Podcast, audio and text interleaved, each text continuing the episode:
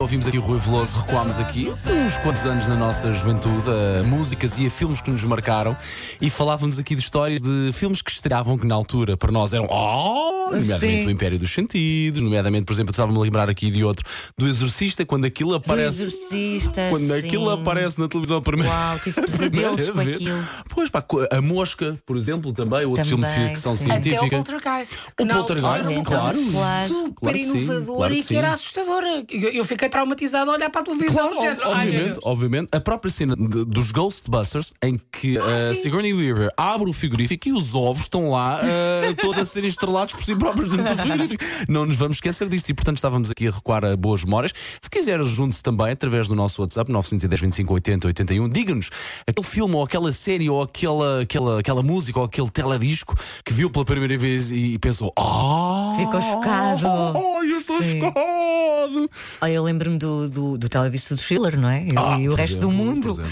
Que eu ficava assim com um certo receio no final, quando eu ficava com os olhos vermelhos. Pois está claro. Ah. Aquilo era, aquilo era Eu lobo, ficava a pensar, eu vou ter medo à noite. O que eu era.